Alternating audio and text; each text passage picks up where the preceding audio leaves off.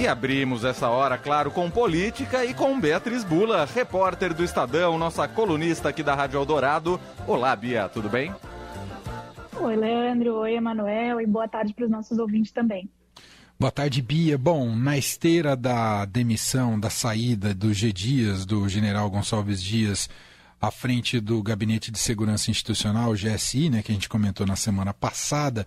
Neste fim de semana, o fim de semana foi bastante agitado pela divulgação dos vídeos do ataque ao Palácio do Planalto, foi uma determinação do Supremo Tribunal Federal, e divulgados pelo próprio GSI. E ali a gente acompanha toda aquela algazarra propiciada, né, toda aquela onda de violência propiciada ali por extremistas que quebram, depredam o Palácio do Planalto, obras artísticas. Uh, e, claro, uma conivência né, de agentes do GSI que até cumprimentam invasores que estavam ali presentes. Bom, quero te ouvir, Bi, iniciando a semana, um pouco do desdobramento desses vídeos e o futuro do GSI daqui para frente.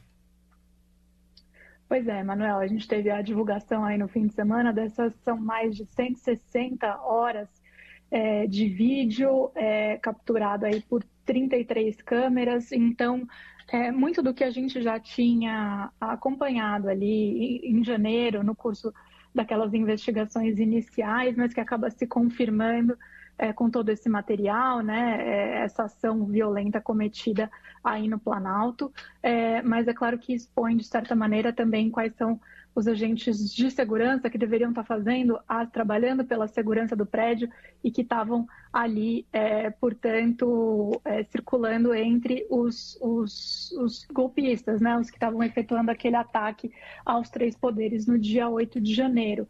Então, é um material que, de certa maneira, é, ajuda a, a trazer à luz aí muito do que está se investigando em termos para poder separar quem de fato é, se omitiu, quem se omitiu é, intencionalmente, é, quem é, tinha intenção de permitir que aquilo acontecesse também ou não. Enfim, é, essas imagens mostram também o, o, o ex-general Gonçalves, general Gonçalves Dias, que foi o chefe do Gabinete de Segurança Institucional e saiu na semana passada, depois de ter sido aparecido aí nessas imagens, ele bastante atônito, né? Tem uma reportagem do Estadão hoje que mostra isso, que analisou todos esses vídeos, ao encontrar é, esses extremistas no terceiro andar do Planalto. No depoimento dele, ele disse que ele não poderia efetuar uma prisão ali porque ele estava sozinho, né? Afinal de contas, então como é que ele faria isso?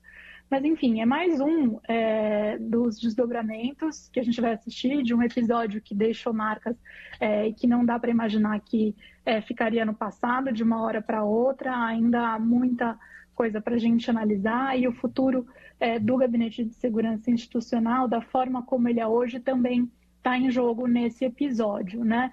É, há uma ala do governo que alega que o Lula deveria mexer na estrutura do GSI, né?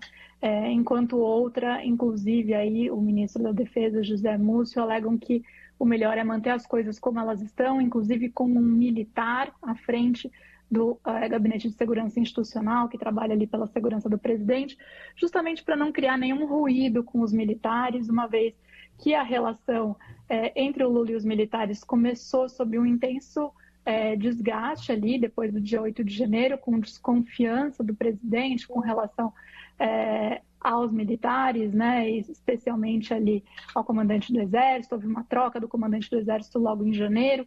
Então, é, essa decisão também sobre o que acontece com o GSI, ela passa por isso, por esse pano de fundo também, é, de como é, conciliar um pouco aí é, a visão do governo que o governo quer ter sobre esse, esse órgão é, com é, estar bem afinado com os militares e, enfim, não gerar um novo ruído é, numa relação que, a, na visão ali dos integrantes do governo, já tinha sido apaziguada, mas agora com essas imagens é, volta é, a, a incomodar um pouco aí o Planalto.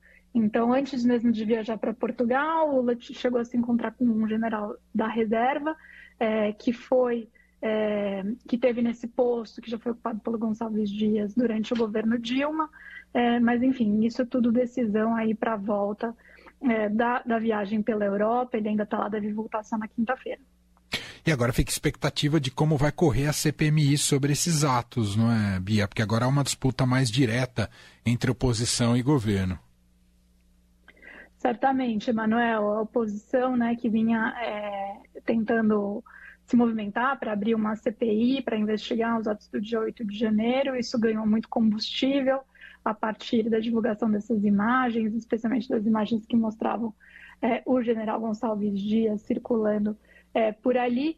Então, é, certamente, a gente já falou várias vezes que é algo que o governo não quer, que o governo diz que vai haver um diversionismo, né? teme é, como é, aonde vai parar essa, essa CPI, que se sabe como começa, não sabe nunca quando termina, isso pode bloquear a agenda no legislativo, ainda mais estando nas mãos da oposição, mas é, ganhou muita força aí é, depois da divulgação dessas imagens durante o fim de semana.